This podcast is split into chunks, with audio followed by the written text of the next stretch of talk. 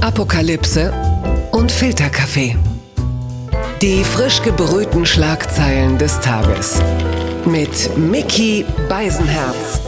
Einen wunderschönen Samstagmorgen und herzlich willkommen zu Apokalypse und Filterkaffee, das News Omelette. Und auch heute blicken wir ein bisschen auf die Schlagzeilen und Meldungen des Tages, des Wochenendes. Was bewegt uns? Was ist interessant? Und wie kommen wir aus diesem Wochenende heraus? Und just in diesem Moment höre ich gerade, Jürgen Klopp kämpft wieder mit Haarausfall. Das soll uns aber heute jetzt nicht allzu sehr beschäftigen. Dafür vielleicht andere Ausfälle. Ich freue mich sehr, dass ich einen wahnsinnig interessanten Gesprächspartner äh, gefunden habe. Er ist 50 Prozent von Richel Staus der GmbH für strategische Kommunikation. Er wurde 2018 von der Zeitschrift Kapital zu den 40 Top-Führungskräften unter 40 gezählt. Dafür muss man, ich zitiere, einerseits qualifiziert und außerdem unter 40 sein. Letzteres wird langsam eng. Qualifiziert ist er immer noch.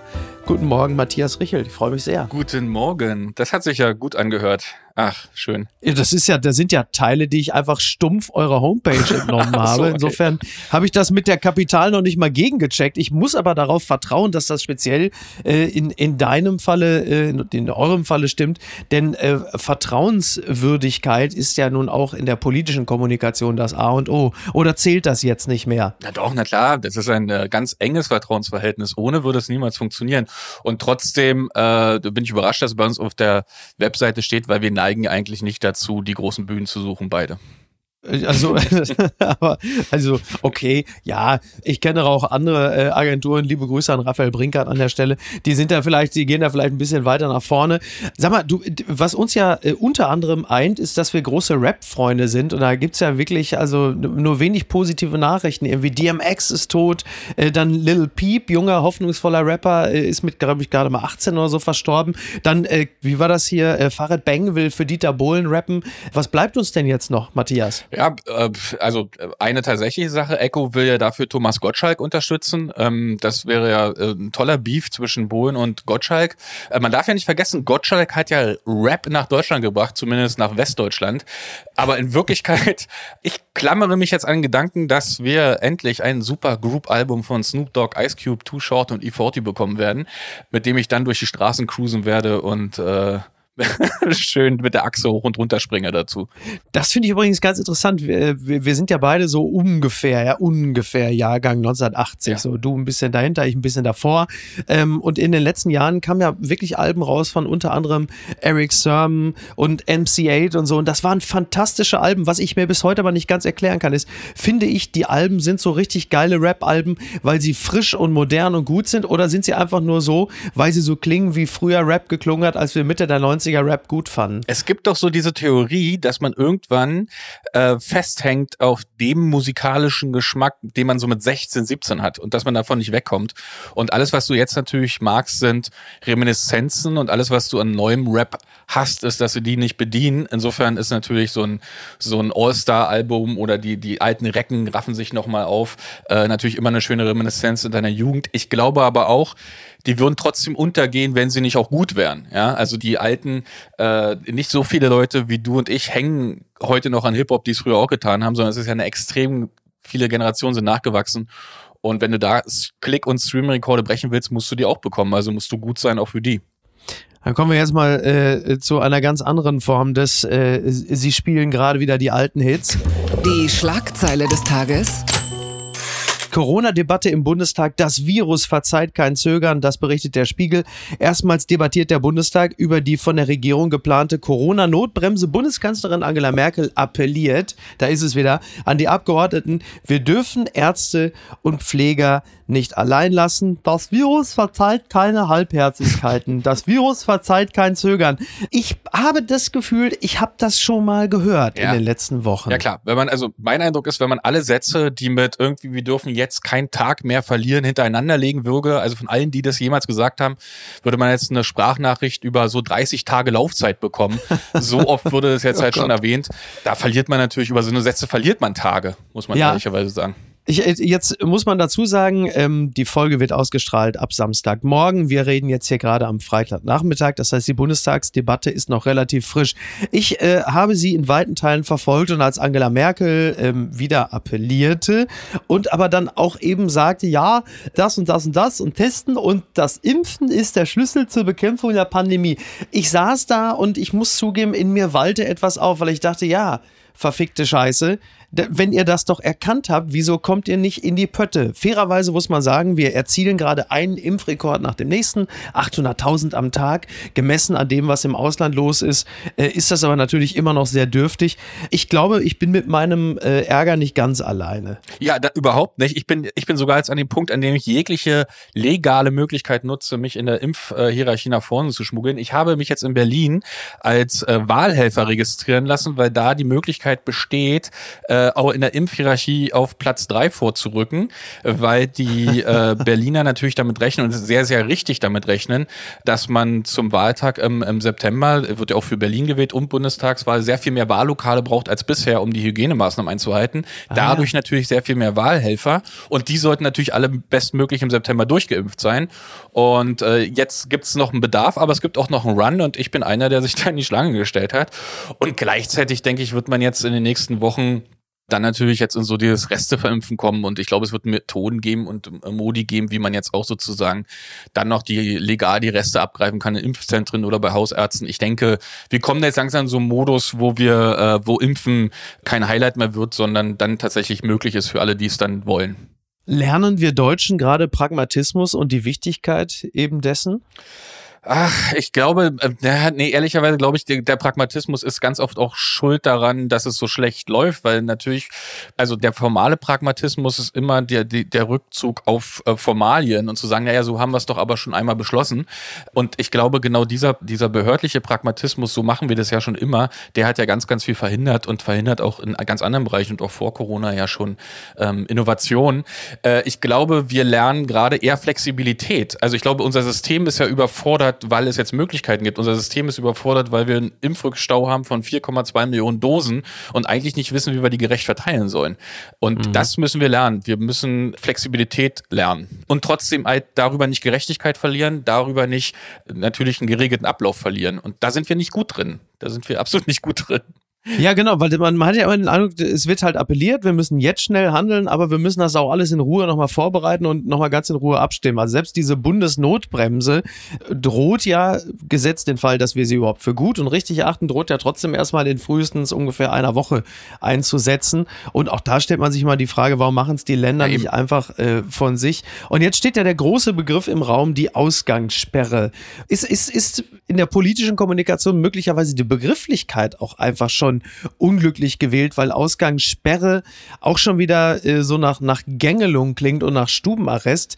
Gibt es vielleicht einen Begriff, der die Sinnhaftigkeit der Maßnahme äh, glücklicher umreißen würde? Also auch, das ist wahrscheinlich dann doch am Ende wieder das Zuhausebleib-Gebot.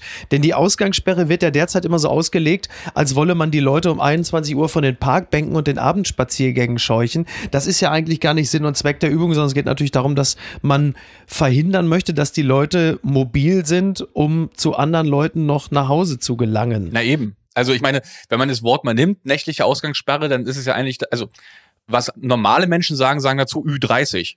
Ja, also nach 21 Uhr.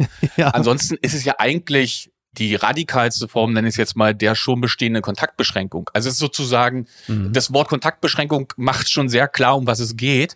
Ähm, und natürlich gibt es, ist natürlich eine, wenn man es weiterdenken würde, eine nächtliche Kontaktbeschränkungsverschärfungsverordnung. Äh, vielleicht äh, der richtige Weg, weil natürlich eine Ausgangssperre ähm, natürlich ist, so hart klingt, wie es, wir stehen ja nicht vor Riots, ja. Ähm, und trotzdem, genau. trotzdem muss man sagen, dass das natürlich schon eine extrem harte Einschränkung ist. Nicht faktisch, darum geht's gar nicht, weil ich bin sehr selten äh, nach 21 Uhr draußen, außer eben zu dem Zweck, zum Beispiel Leute zu besuchen, präpandemisch. ja. Aber das Gefühl jetzt, also was am meisten ja nervt und was so mütend macht in dieser Zeit, ist ja das Gefühl, eben nicht mehr so zumindest theoretisch auch nicht mehr flexibel frei entscheiden zu können, habe ich jetzt Bock mhm. drauf. Ja, also habe ich jetzt Bock, nochmal zum 24-Stunden-Shop um 21 Uhr zu gehen und mir noch vier Bier zu holen. äh, ja, da hat man doch immer Bock drauf. ne? Eigentlich eben, haben wir immer Bock drauf. Das dann jetzt sozusagen per Verordnung nicht mehr machen zu können, das ist ja das, was allein dieses, das Neben der theoretischen Möglichkeit macht ja viele mürbe, auch wenn sie es gar nicht nutzen würden. Die unbequeme Meinung. Kommt von Karl Josef Laumann, ne, mhm. ne, Sternzeichen Gott, Buchse, mhm. Aszendent, Zapfhahn. äh, der WDR zitiert, Karl Josef Laumann sagt, wir müssen uns an höhere Inzidenzen gewöhnen. Neuinfektion auf hohem Niveau, Intensivstation am Limit und die Änderung des Bundesinfektionsschutzgesetzes muss noch die parlamentarischen Hürden passieren. Gesundheitsminister Karl Josef Laumann aus NRW verteidigte die Strategie des Landes, trotz hoher Inzidenzen weiterhin Shopping mit negativen Tests zu ermöglichen, als Anreiz für Bürger, sich überhaupt testen zu lassen. Ja, der Satz, wir müssen uns an höhere Inzidenzen gewöhnen, ist das klug? Naja, er ist für sich genommen, glaube ich, nicht falsch. Er ist bloß in dem Kontext jetzt völlig blöd gewählt. Also, natürlich, ja. ich meine, ich bin geboren in Frankfurt-Oder. Da waren jetzt die Inzidenzen immer relativ niedrig und auf einmal sind sie hochgeschossen auf 170, weil in einem ja. betreuten Wohnheim für behinderte Menschen äh, da ein Ausbruch war. Die sind, haben aber, sind natürlich aber sowieso in sich schon ein Kokon, ja, also das ist für sich ein, ein Wohnheim geschlossen. Gilt aber für die gesamte Stadt, während die gesamte Stadt, wenn man das rausrechnen würde, natürlich ganz anders sich verhält in den Inzidenzen. Ja. Ähm, und äh, ich glaube, wenn man diesen Satz dann darüber stirbt, dann hat er recht. Nämlich zu sagen, okay, da müssen wir halt lokal entscheiden, können wir äh, diese Cluster zurückverfolgen oder wie in anderen Städten, wo plötzlich Wildwuchs ist in den Inzidenzen, man weiß gar nicht, wo sie herkommen, da muss man natürlich sofort reagieren. Natürlich ja. aber im Zusammenhang mit, wir haben extrem hohe Inzidenzen und gleichzeitig laufen die Intensivstationen voll, ist der Satz natürlich maximal bescheuert, ja. äh, weil daran möchte man sich natürlich überhaupt nicht gewöhnen und unser System kann sich daran auch nicht gewöhnen, weil wir diese Plätze ja nicht einfach aus dem Fußnagel äh, uns ziehen können. Wieso, wieso äh, agieren eigentlich diverse Landesmütter und Väter so unglücklich? Also ich, ich finde, als, als normaler Bürger hat man ja das Recht auf eine gewisse Form der Bräsigkeit und Dösigkeit, dass man abwinkt und sagt, ach so schlimm wird's ja schon nicht kommen. Ich finde, das, das ist so, als, als, als Bürger kann man sich das noch am ehesten leisten. Aber wenn du doch äh, Verantwortung trägst für ein gesamtes Land, wieso ist es auch da den Stefan Weils dieser Welt so schwer zu vermitteln, dass wenn der Punkt erstmal gekommen ist, dass die Intensivstation voll ist und die Inzidenzlage zu hoch ist, dass es danach erst noch richtig schlimm wird. Warum ist das so nach über einem Jahr für viele so schwer begreiflich? Ich glaube, das verstehen die genau den Punkt, der ist, der ist nicht nicht missverstanden, der wird schon verstanden, aber auf der Strecke dahin versucht man halt sich möglichst um Entscheidungen zu drücken. Also das ist dann eher das, wo man wo es schon längst zu spät ist. Auf dem Weg dahin erlebt aber Politik und Verantwortlichkeit ja unglaublich gespaltene Gesellschaft. Also jetzt und die meinen es gar nicht wechselseitig böse haben, sondern immer wechselseitig einen guten Grund dafür. Die einen sagen, mein Kind muss nach ein Jahr fast Lockdown endlich wieder in die Kita und in die Schule, weil die kriegt langsam echt Probleme. Und ja. auf der anderen sagen viele Leute, wir müssen die Kitas und die Schulen zumachen, weil das sind die Infektionsherde, ähm, wie auch immer. Und da clashen locker 50-50 Meinungen aufeinander und beide haben ja irgendwie eine Berechtigung in der Meinung, ohne dass auch nur irgendein Corona-Leugner dabei wäre. Ja, sondern einfach nur. Genau. Ja, das ist die berühmte Güterabwägung. Genau, ne? das ist die Güterabwägung. Und das müssen die tagtäglich machen. Und bei aller, bei aller Unzufriedenheit, die ich mit, gegenüber der Politik auch total gerade empfinde und auch das auch bräsig finde und jetzt ja auch wirklich gefährlich bräsig finde, muss ich nach wie vor immer noch sagen, den Job möchte ich nicht haben. Ja, absolut. Äh, vollste Zustimmung. Den möchte ich auch nicht machen. Und ähm, ich, ich habe genauso wie du auch großes Verständnis dafür, wie schwierig das ist, diese Dinge äh, abzuwägen. Nur was natürlich mehr und mehr als Information an uns herantritt, ist, dass halt immer mehr jüngere Leute halt eben auch äh, auf den Intensivstationen ja. liegen. Also, also die, ich sag mal, die Elterngeneration, und zwar nicht unsere Eltern, sondern wir als Eltern plus X.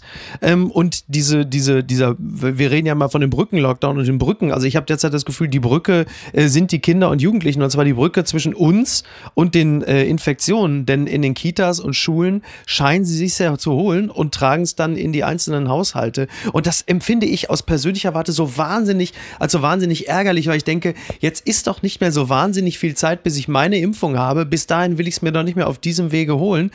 Aber klar, andererseits, Kinder brauchen Kinder. Also meine Tochter mit ihren fünf Jahren redet mittlerweile auch wie eine 80-Jährige auf dem Markt. Und das kommt natürlich daher, dass sie viel zu wenige mit, mit Kinder hat. Ja, eben. Und auch das ist ein Wert an sich, klar. Ja. Genau. Und wir haben, und ehrlicherweise, wenn man sich, meine Tochter ist ja genauso alt, gleiche Situation.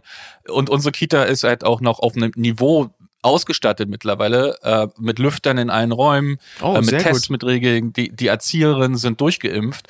Ja. Und das ist jetzt auf dem Niveau, wie wir die Kita sichern könnten, bis zu dem Zeitpunkt, wo auch Kinder geimpft werden. Also mehr geht nicht. Mehr kann man bis zu diesem Punkt Ja. nicht machen.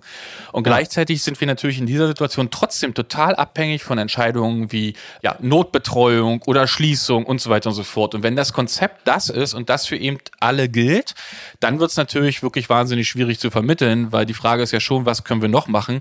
Und gleichzeitig erleben wir Natürlich, klar, Kitas und Schulen tragen das dann die Familien, aber ehrlicherweise, wenn ich mit dem Auto noch ins Büro fahre und dann da alleine sitze oder maximal zu zweit, stehe ich immer noch im Stau mit meiner Karre, äh, weil alle Leute noch immer noch in ihre Großraumbüros in Berlin Mitte fahren. Und ehrlicherweise glaube ich, dass das auch ein sehr treibender, sehr treibender äh, Viruskern ist, nämlich da, dass da auch sehr stark appelliert wird, da dann dagegen zu steuern, in, mittels Homeoffice und Tests und so weiter und so fort. Blattgold. Deutschland braucht endlich Führung. Klartext vom Altkanzler. Das habe ich äh, T-Online entnommen. Das ist ein Gastbeitrag von Gerhard Schröder. Die Älteren werden sich erinnern. Die Krisenrepublik sehnt sich nach klaren Entscheidungen, die auch durchgesetzt werden. Doch echte Führung bedeutet auch, das tun, was für das Land richtig ist, unabhängig von Popularitätswerten und Wahlterminen. Gerhard Schröder schreibt da natürlich über die Corona-Pandemie, aber halt eben auch ein bisschen über äh, die beiden Unionskandidaten und äh, schreibt da unter anderem den äh, interessanten Satz, Markus Söder, er simuliert Führung er. Und so sieht's nämlich aus. Er redet natürlich auch ein bisschen über meine Buster-Politik damals, 2000. Aber dass er äh, Markus Söder eine Führungssimulation attestiert, ist ein äh, interessanter Satz und äh, zahlt ein bisschen auf das ein, was jetzt auch mehr und mehr durchkommt, nämlich das Gefühl, dass Markus Söder auch äh, nicht nur als führungsstark rüberkommt, sondern vor allen Dingen auch als, als guter Schauspieler bei vielen und Menschen wie äh, Rainer Haseloff von der Union. Na, wobei, er ist gar nicht drauf reingefallen. Rainer Haseloff hat sich ja äh, am Donnerstag für Markus Söder ausgesprochen, als erster aus den Reihen der Unionsministerpräsidenten. Er hat ja unter anderem auch gesagt, es geht nicht so sehr nach diversen Eigenschaften, unter anderem Charaktereigenschaften, was ja noch nicht mal durch die Blume bedeutet, wir gucken nur auf Umfragen. Ob der Typ jetzt einfach ein rückgratloses, opportunistisches Schwein ist, ist uns eigentlich relativ egal. Was ja doch auch irgendwo ein ziemlicher, ein ziemlicher Offenbarungseid ist. Ja, ja, vorab erstmal, ich habe den Text natürlich auch gelesen und äh, bin dann bei der Überschrift Andere Demokratien schaffen es besser als wir, äh, den Schröder geschrieben hat, kurz stocken geblieben, um mal zu gucken, welche er denn meint. Da ist man ja immer so ein bisschen, guckt man Ja. immer, wer der, die, die lupenreinen Demokratien sind, die er da so meint. Zum Glück Zugegeben. zum Glück.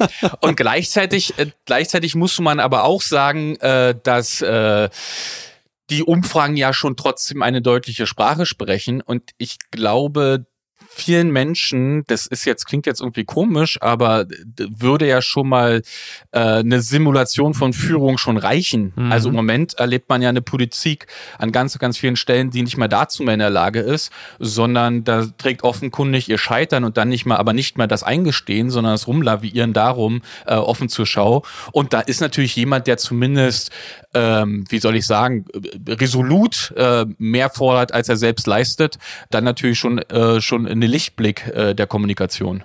Aber es gibt ja trotzdem so, so gewisse Dissonanzen, die auch in einem selber walten. Das heißt, irgendwie als einigermaßen empathiebegabter Mensch spürt man ja auch an Markus Söder so diese Gebrauchtwagenhändler-Vibes. Man merkt, da stimmt irgendwas nicht. Aber andererseits sehnt man sich auch so sehr nach Führung und nach dem starken Mann. In diesem Falle bietet ja die Union ja nur starke Männer an, dass man auch vielleicht bereit ist, darüber hinwegzusehen, was man tief in seinem Innersten eigentlich schon auch spürt. Und interessant bei Armin Laschet, der wiederum meines Erachtens so ein bisschen rüberkommt wie der deutsche François Hollande. Oh, sehr gut. Ja. Ne? Ja. Ja. ich finde, er hat so Ja. von der gesamten Physiognomie und von der gesamten Erscheinung sehr viel von François Hollande. Ja. Und da finde ich schon interessant, dass sich im Grunde genommen seit dem April letzten Jahres äh, nichts mehr getan hat, äh, was die Umfragewerte angeht. Also ich habe mich mit Wolfgang Bosbach in meiner NTV-Sendung im Oktober letzten Jahres schon über dieselben Umfragewerte unterhalten, äh, wie sechs Monate später auch. Es hat sich für Laschet nichts zum Positiven verändert. Und ich glaube, egal wie es für die Union laufen wird, ich glaube, die Werte von Laschet würden auch stabil auf dem Level bleiben. Vielleicht liege ich aber auch komplett falsch. Naja, man darf bei der, genau, man darf, die ja, tust du, nein, tust du natürlich nicht, aber die, ähm, man darf nicht vergessen, Laschet ist auch der, der vor nicht mal drei Monaten noch den März weggehauen hat auf dem Bundesparteitag und zwar zum zweiten Mal. Mhm. Ähm, das hat ja. der Laschet gemacht und das hat äh, nicht der Söder gemacht, logischerweise nicht, weil der ist ja CSU, aber eben, der ist schon zu was fähig und der, sagen wir mal so, der, der Laschet hat, äh, kommt an die Macht durch Sitzfleisch, ja, der sitzt es aus, der muss mhm. nicht, äh, der ist immer sozusagen dann die Wahl äh, des Möglichen und das hat ihm auch bis dahin gebracht. Man darf auch wirklich nicht unterschätzen, das macht man ganz oft in der Draufschau, dass die Menschen, die da sitzen, und in dem Fall sind es halt nur Männer, da auch nicht umsonst sind. Die haben alle Leute weggebissen, die haben alle Leute auch schon von ihren Positionen weggedrängt, haben Kampfkandidaturen ohne Ende hinter sich. Die sind schon gewiefte Machtpolitiker, wenn du an dieser Stelle bist. Also du hast Dinge getan, die dich dahin gebracht haben und das funktioniert nicht nur über eine joviale Moderation. Da muss man schon Machtwillen entwickeln und Machtwillen haben. Und gleichzeitig muss man sagen, können es einige besser als die anderen. Ähm, und in dem Fall hat Söder zumindest auf den ersten Blick die besseren Karten. Auf den zweiten glaube ich nicht. Und warum nicht auf den zweiten? Also, weil, wenn die Union die so macht, versessen wie sie ist, stumpf weiter auf die Umfragen starrt, haben sie ja fast gar keine andere Option, als Markus Söder äh, zu nehmen. Dorothee Bär ihrerseits als CSU-Vertreterin sagte ja auch, das wäre doch auch toll für Armin Laschet, wenn er öffentlich Markus Söder vorschlagen würde, als würde ihm diese Idee jetzt noch spontan kommen. so richtig gesichtswahrend rauskommen kann er da ja schon gar nicht doch, mehr. Also die haben ja die Entscheidung in, in, in totaler Einigkeit und im Sinne Zusammenhalts gemeinsam getroffen, im Sinne der Union. Nein, natürlich haben sie da keine Chance mehr, aber ehrlicherweise muss man sagen, mit den 28 28 Prozent, die sie ja noch haben, trotz Massenskandale, ja. trotz diesen Zerwürfnis innerhalb der Union, der ganzen Streitigkeiten, trotz auch der wahnsinnigen Unzufriedenheit mit der amtierenden Regierung, darf man auch nicht vergessen, mhm. mit diesen 28 Prozent werden die Kanzler stellen. Und es ist völlig egal, ob der ja. Laschet oder Söder heißt mit 28 Prozent. Aber ist es egal? Aber glaubst du wirklich, also ich bin ja schon äh, zuversichtlich, dass die CDU sogar noch ein bisschen klettern wird, so zum Sommer hin, weil die genau. Leute dann doch bis zum gewissen Grad wieder vergessen. Das Wetter ist schön, die Impfkampagne rollt. Deutschland performt vielleicht auch ganz gut bei der EM. Nein. Ich könnte, ja. okay, ähm, ja, wahrscheinlich nicht. Ich könnte mir aber trotzdem vorstellen, dass die CDU in Umfragewerten klettert, äh, Laschet aber trotzdem stabil unten bleibt. Anders bei, bei Söder. Ich glaube, Söder würde auch, ich habe ja letztens schon von dem sogenannten Söder-Effekt gesprochen, den es in dem Sinne gar nicht gibt, aber es wären so, wie würde Alice Weidel sagen, Korrelation. Ne? Ja, ja, gut, aber ähm, die Effekte, die du jetzt gerade sozusagen im Sommer zusprichst, die würden dann auch für Laschet ja gelten. Ne? Also die sind ja dann Personen sogar CDU äh, und unionsunabhängig, Sommer, EM etc. Äh, und ich glaube auch Impfkampagne wird besser und so weiter. Tatsächlich wird die Stimmung stärker und besser. Und damit rücken natürlich andere Themen auch wieder politisch in den Vordergrund. Also wir werden sehr viel wirtschaftliche, es wird wieder um wirtschaftliche Kompetenz gehen. Wer bezahlt jetzt eigentlich die Folgen der Krise? Ja, wie gehen wir mit den, mit den vielen Kurzarbeit um? Wie gehen wir mit den Folgen der Krise um? Aber es geht auch gleichzeitig, Klimaschutz wird wieder nach oben poppen, was ja jetzt auch ein bisschen in Aufmerksamkeit nach unten gegangen ist. Und wenn man dann auf die wirtschaftliche Expertise guckt äh, und wenn man dann äh, sagt, wer, wer bringt das eigentlich mit und dann nochmal den Abgleich macht, Laschet oder Söder, dann muss man sagen, natürlich NRW äh, als großer Industriestandort und größtes Bundesland der Republik und dann eben auch ähm, als CDU-Vorsitzender, das kann man dem ja jetzt per se erstmal nicht absprechen. Ne? Gewinner des Tages beziehungsweise Gewinnerin ist Annalena Baerbock. Möglicherweise ist sie auch die Gewinnerin äh, des Herbstes. Das werden wir sehen. Der Rolling Stone schreibt, Let there be Baerbock. Wird Annalena Baerbock die erste grüne Kanzlerkandidatin? Das fragt Peter Unfried von der Taz. Äh, er schreibt, Annalena Baerbock ist der Shootingstar der deutschen Politik. Jung, selbstbewusst und lässig. Gilt sie als mögliche grüne Kanzlerkandidatin. Doch woher kommt sie? Was denkt sie? Und was will sie eigentlich? Ja, äh, weißt du, was sie will? Und was sie denkt? Das weiß ich nicht. Ich glaube nur, dass nicht, dass sie Bundeskanzlerin wird, so gern ich oder viele Leute das gern hätten. Ich glaube, das wird nicht funktionieren, aber das würde auch Robert Habeck nicht werden. Dazu können wir, darüber können wir nochmal anders sprechen. Was ja. mich so ein bisschen wundert bei Annalena Baerbock, äh, auch in dem Artikel von Unfried, sie beschreibt ja da, wo sie herkommt und wie sie aus der Politik lernt. Und was mir da als gelernter Ostdeutscher, geboren in Frankfurt-Oder, auffällt, dass das nicht einfach vorkommt, obwohl ihr Wahlkreis ja auch Frankfurt-Oder war, meine Heimatstadt. Und die Prägung Ostdeutschlands ja. ist etwas, äh, was mir zumindest aufgefallen ist, dass sie das nicht ins Feld führt, sondern ihre Auslandserfahrungen in, in, in uh, London oder in Europa. Ja. Was total, was total okay ist und überhaupt nicht zu beanstanden, aber mir fällt dann halt so eine, darauf reagiere ich halt. Das triggert mich am so Moment, wo kommt denn Frankfurt oder da eigentlich vor? Oder ja jetzt auch äh, Potsdam, wo sie ja antritt.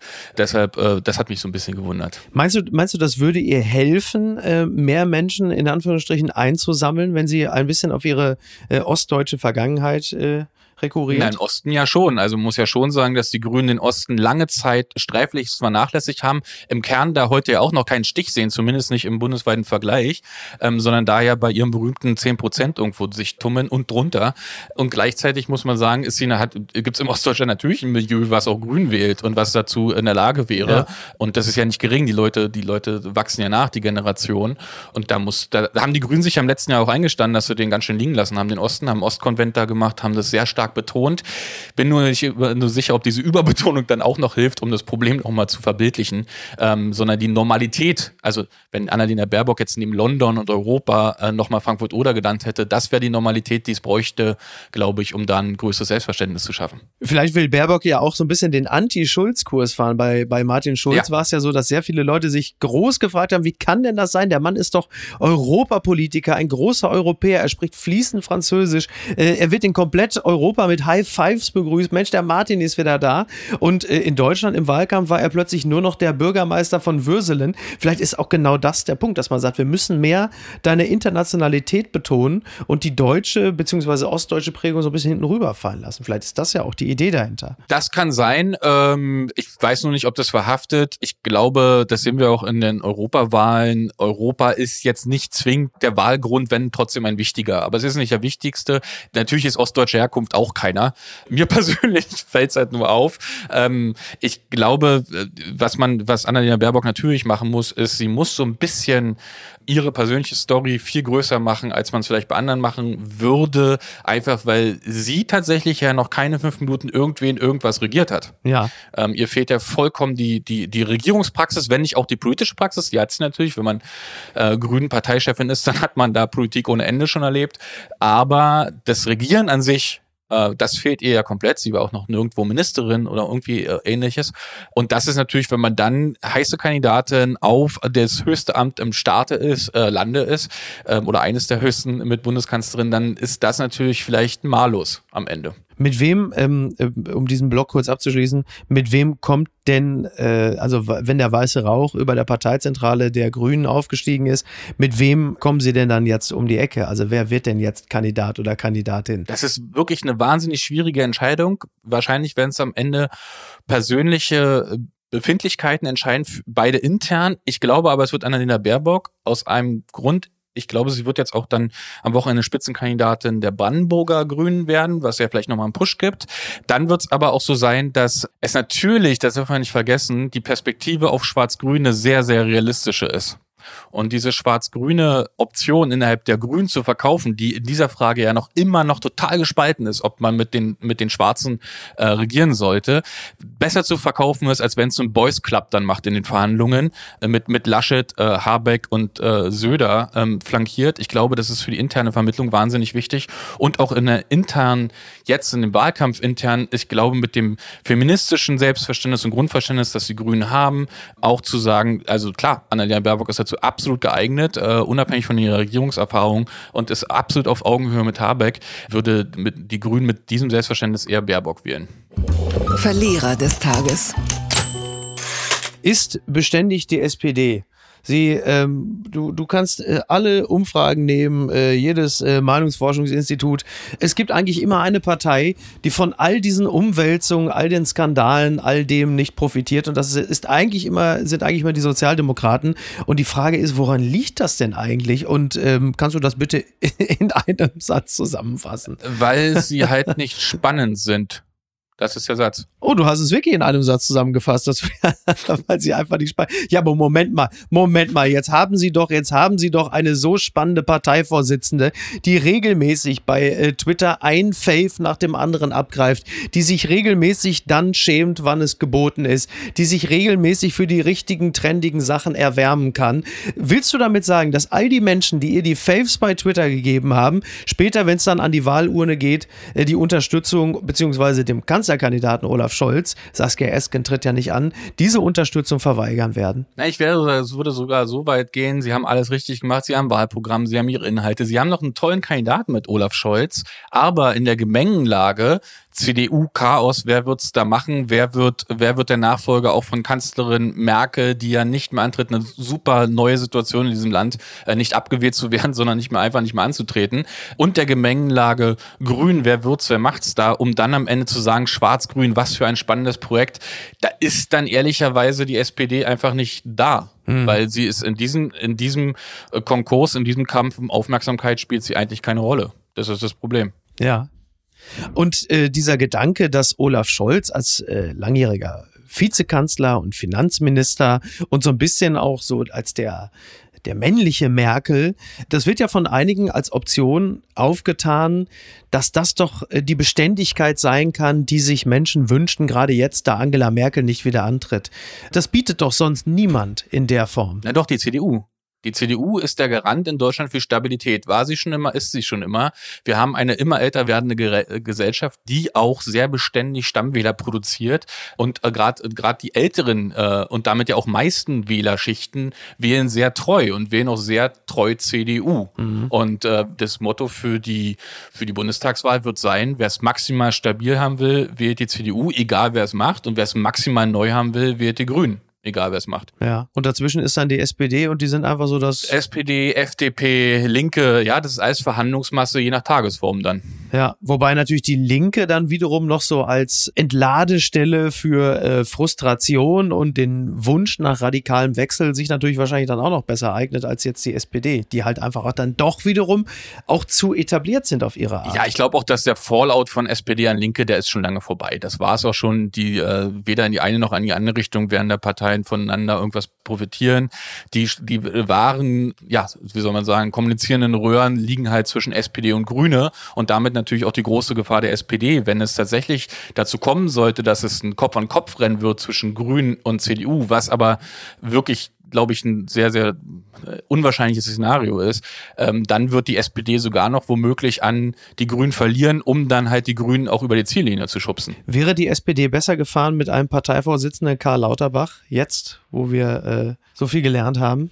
Ein anderer Kanzlerkandidat hat ja an dieser Stelle gesagt, hätte, hätte Fahrradkette, der sehr geehrte Per Steinbrück, wer mag ihn noch kennen, das, das kann man so nicht sagen, aber natürlich macht Karl Lauterbach eine wahnsinnig gute Figur gerade. Und wenn man sich heute die heute frisch gekommenen Zahlen der Forschungsgruppe Wahlen anguckt, dann ist er da auch äh, explosionsartig in die wichtigsten Politiker-Rankings nach vorne geschossen. Die letzten drei Monate nicht mehr erhoben, jetzt glaube ich auf Platz vier. Das ist schon äh, ein Move. Ob das jetzt für einen Parteivorsitz, ich glaube, man muss da schon eine ganze Menge mehr, äh, also man muss ein gesamt, gesamtes Portfolio abdecken. Ob das jetzt Karl Lauterbach so, ob, ob das seine Rolle gewesen sein hätte können, das vermag ich jetzt nicht zu sagen. Er ist auf jeden Fall ein wahnsinnig wichtiger Politiker und er ist eine wahnsinnig wichtige ähm, Person jetzt gerade in der Situation. Und ich bin froh, dass wir ihn haben. Das wäre ich aber auch, wenn er nicht zwingend in der SPD wäre. Er ist, glaube ich, gerade jemand, der sehr, sehr für Klarheit und sehr, sehr für sehr, sehr für Ordnung sorgt. Und ich finde, er nervt immer an den genau richtigen Stellen. Papala Paparazzi. Kein Drama bei kommender Trauerfeier für Prinz Philipp. Das berichtet die Gala. Prinz Harry will ein mögliches Drama bei der kommenden Trauerfeier für seinen geliebten Opa Prinz Philipp unter allen Umständen vermeiden. Dafür unternahm er jetzt entscheidende Schritte. Ja, ähm, wir reden jetzt am Freitag, aber wenn die Folge ausgestrahlt wird, ist es bereits Samstag und nicht nur RTL exklusiv begleitet das Ganze, als sei es irgendwie so eine Art Karnevalsumzug. Das wird also äh, hochspannend. Ehrlicherweise haben mich die Royals nie besonders ja interessiert. In diesem Falle äh, wird es jetzt ein bisschen spannender, weil es halt dann doch so schöne Verwerfungen gibt innerhalb der Familie. Das ist ja schon im Grunde genommen ein Drama. Also Harry und William, das ist ja wie Söder und Laschet, so ein Stück weit. Nur, dass halt einfach äh, Angela Merkel nicht die versöhnende Rolle der Queen einnehmen möchte. Interessant ist, dass ähm, bei dieser Trauerfeier alle Männer Anzüge tragen werden, weil man Harry die Schmach ersparen möchte, dass er als einziger keine Militäruniform mehr tragen darf. Und was ich auch interessant interessant fand, äh, Harry und William äh, sind wohl Sargträger, äh, wie alle äh, Enkel, glaube ich, äh, vom Prinz Philip. Dazwischen hat man aber noch so einen äh, Cousin von den beiden gepackt. Was haben die denn gedacht, was passiert, während sie den Sarg durch die Gegend tragen? Dass sie sich gegenseitig kneifen, dass der eine versucht, dem anderen das Bein wegzuziehen, während treten. sie da so hergehen, ja. in die Hacken treten oder mit dem Lineal einfach auf den Hinterkopf hauen. Was haben sie denn gedacht, was passiert, wenn die direkt hintereinander laufen beim Sargtragen? Ja, das ist, das ist für mich ich, äh, das ist, ich bin, ich bin ausgestiegen äh, Season 3 äh, ungefähr. Für mich sind die Royals immer noch äh, Charles und Diana, aber ehrlicherweise ist für mich der Bundestrainer auch immer noch Bertie Fuchs und der Papst heißt Paul Johannes Paul II. äh, irgendwie, das ist so, Oh äh, auf dem Niveau bin ich irgendwie hängen geblieben. Ähm, und gleichzeitig gucke ich das natürlich mit einem großen Faszinosum, weil ich halt auch einfach äh, Meghan Markle mir das alles angucke, weil ich auch großer The Suits-Fan bin. Also so, das ist so, Ja. das ist so meine Welt, in der ich mich bewege. Und dazwischen passiert all das jetzt gerade. Und dazu muss ich sagen, dass ich die beiden Söhne ja immer stark gemocht habe. Ich fand die ja irgendwie immer cool. Und äh, selbst, selbst äh, Harry, der natürlich seine, deutlich seine Ausfälle hatte in der Vergangenheit, dürfen wir ja auch nicht vergessen. Ja. Ich finde, der hat ganz schön sein Ding so gemacht. Das muss man, der hat sich ganz schön emanzipiert. Der hat sich ja nicht nur innerhalb seiner Familie emanzipiert, der hat sich ja auch gegen seinen großen Bruder emanzipiert. Und das meine ich jetzt gar nicht in dieser speziellen Situation, sondern was ist mediale Interesse, wie er dann aussah, auch mit seinen roten Haaren und so. Das war immer alles so ein bisschen, ne? Der war immer so ein bisschen cringe in diesem, auf diesen Familienfotos. Ja. Und ich finde, er macht da eine, macht da eine äh, extrem gute Figur. Und das wird natürlich nicht immer gelingen und es wird vor allem den Royals auch nicht immer gefallen. Aber hey, das sind die Zeiten, in denen wir leben. Hey, Deal Visit. Ne? Gucken mal, wer da spricht. Nach nur drei Auftritten, Uli Hoeneß macht Schluss als RTL-Experte. Das berichtet der Fokus. Nach nur drei Auftritten ist auch schon wieder Schluss. Uli Hoeneß hört als Fußballexperte bei RTL auf. Der Sender sucht bereits einen Nachfolger. Grund für den Entschluss sollen auch Hoeneß Aussagen über Bayern-Star Jerome Boateng sein, die für mächtig Wirbel sorgen. Ja, Uli Hoeneß ist durch schon wieder bei RTL etwas überraschend. Und es ist wohl tatsächlich so, dass also RTL ihm äh, das, beziehungsweise RTL war etwas überrascht, dass Uli Hoeneß äh, abgesagt hatte. Denn ähm, eigentlich war das wohl etwas länger geplant von Seiten RTLs, aber es kann wohl sein, dass es beim FC Bayern wohl ziemliche Verwerfungen gab und äh, man sich sehr aufgeregt hatte, dass Uli Hoeneß unter anderem sagte, dass Boateng äh, vielleicht einfach nicht mehr in der Nationalelf spielen solle. Ich weiß nicht, wie, wie Hoeneß das so aufnimmt, wie ich bin dem FC Bayern so mächtig geworden. Der Karl-Heinz, der rü- rührt mir jetzt Timoschuk in die Unterhose und ich weiß nicht, ich, meine Sicherheit ist in Gefahr. Ähm, ich, hast du Uli Hoeneß als Kommentator äh, verfolgt bei Ja, RTL? habe ich total verfolgt, aber ich meine, das ist natürlich für alle überraschend. Ich meine, wer konnte damit rechnen, dass Uli Hoeneß mal irgendwann über irgendwelche Äußerungen stolpern könnte? Ja, also das ist ja natürlich, das ist natürlich ein völlig überraschender Move ähm, und äh, für alle Seiten natürlich jetzt jetzt eine bedauernswerte Situation und gleichzeitig äh, ich aber fairerweise, ich tue mich mit so Kommentatoren, so festangestellten Kommentatoren, die so sehr parteiisch sind, immer wirklich sehr, sehr schwer. Ich hatte das auch am Anfang bei Oli Kahn und der hat es dann sehr, sehr gut gemacht am Ende.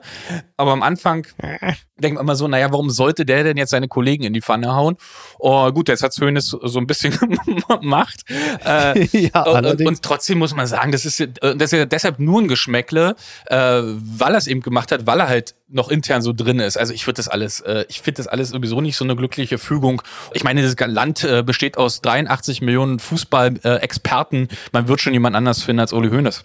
Und ich mache jetzt eigentlich was anderes im Fernsehen. Ich werde ab Montag Ersatzkandidat von Prinz Markus von Anhalt bei Promis unter Palmen. Ja. Irgendwas wird man für mich schon auffinden. ja. Aber Hoeneß läuft auch da nicht Gefahr, mit Aussagen zu punkten, die, die vielleicht auch von Prinz Anhalt von Markus kommen könnte. Ja gut. Sowas kann man sich nicht ausdenken.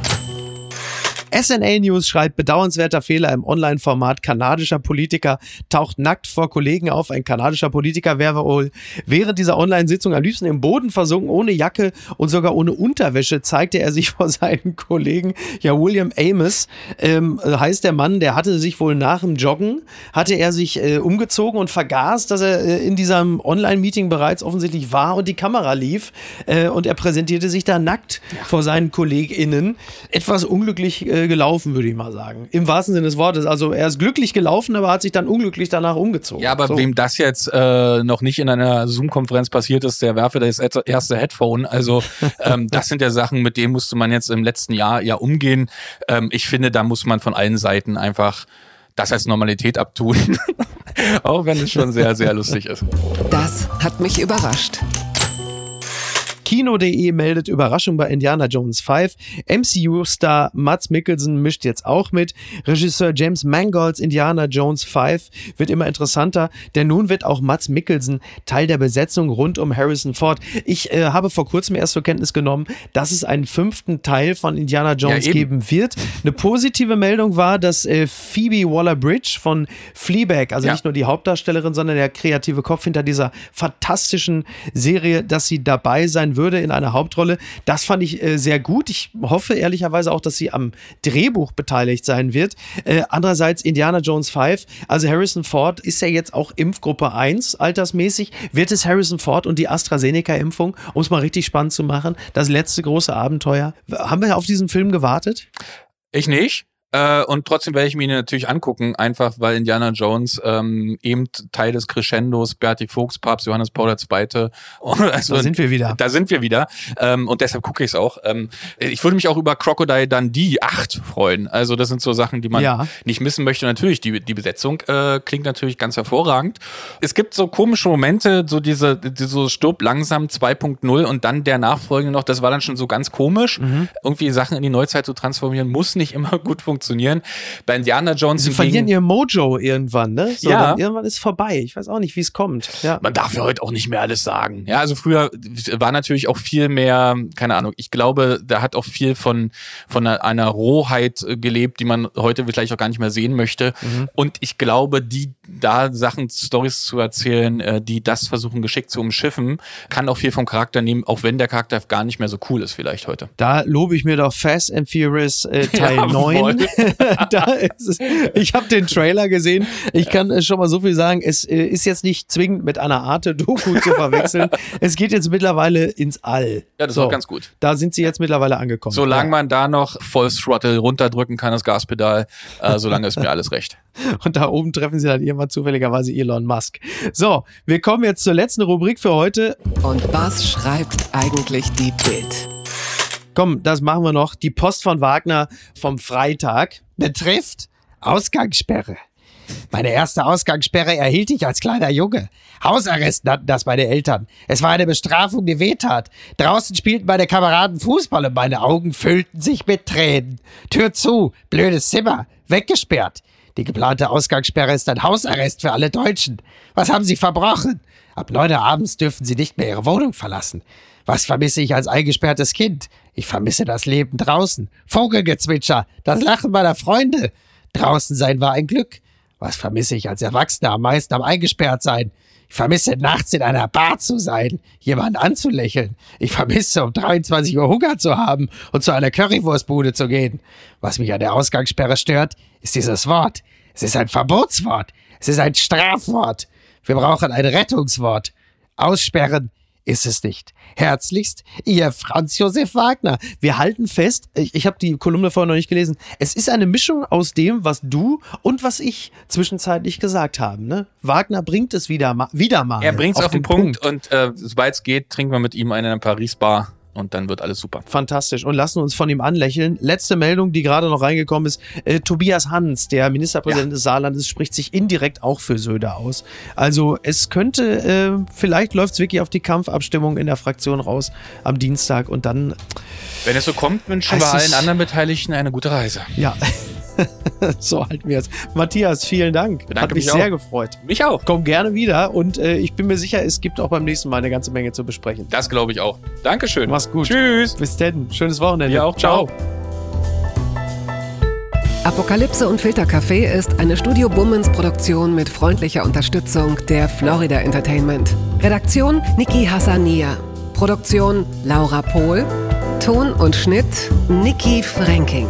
Neue Episoden gibt es jede Woche montags, mittwochs und freitags, überall, wo es Podcasts gibt. Stimme der Vernunft und unerreicht gute Sprecherin der Rubriken Bettina Rust.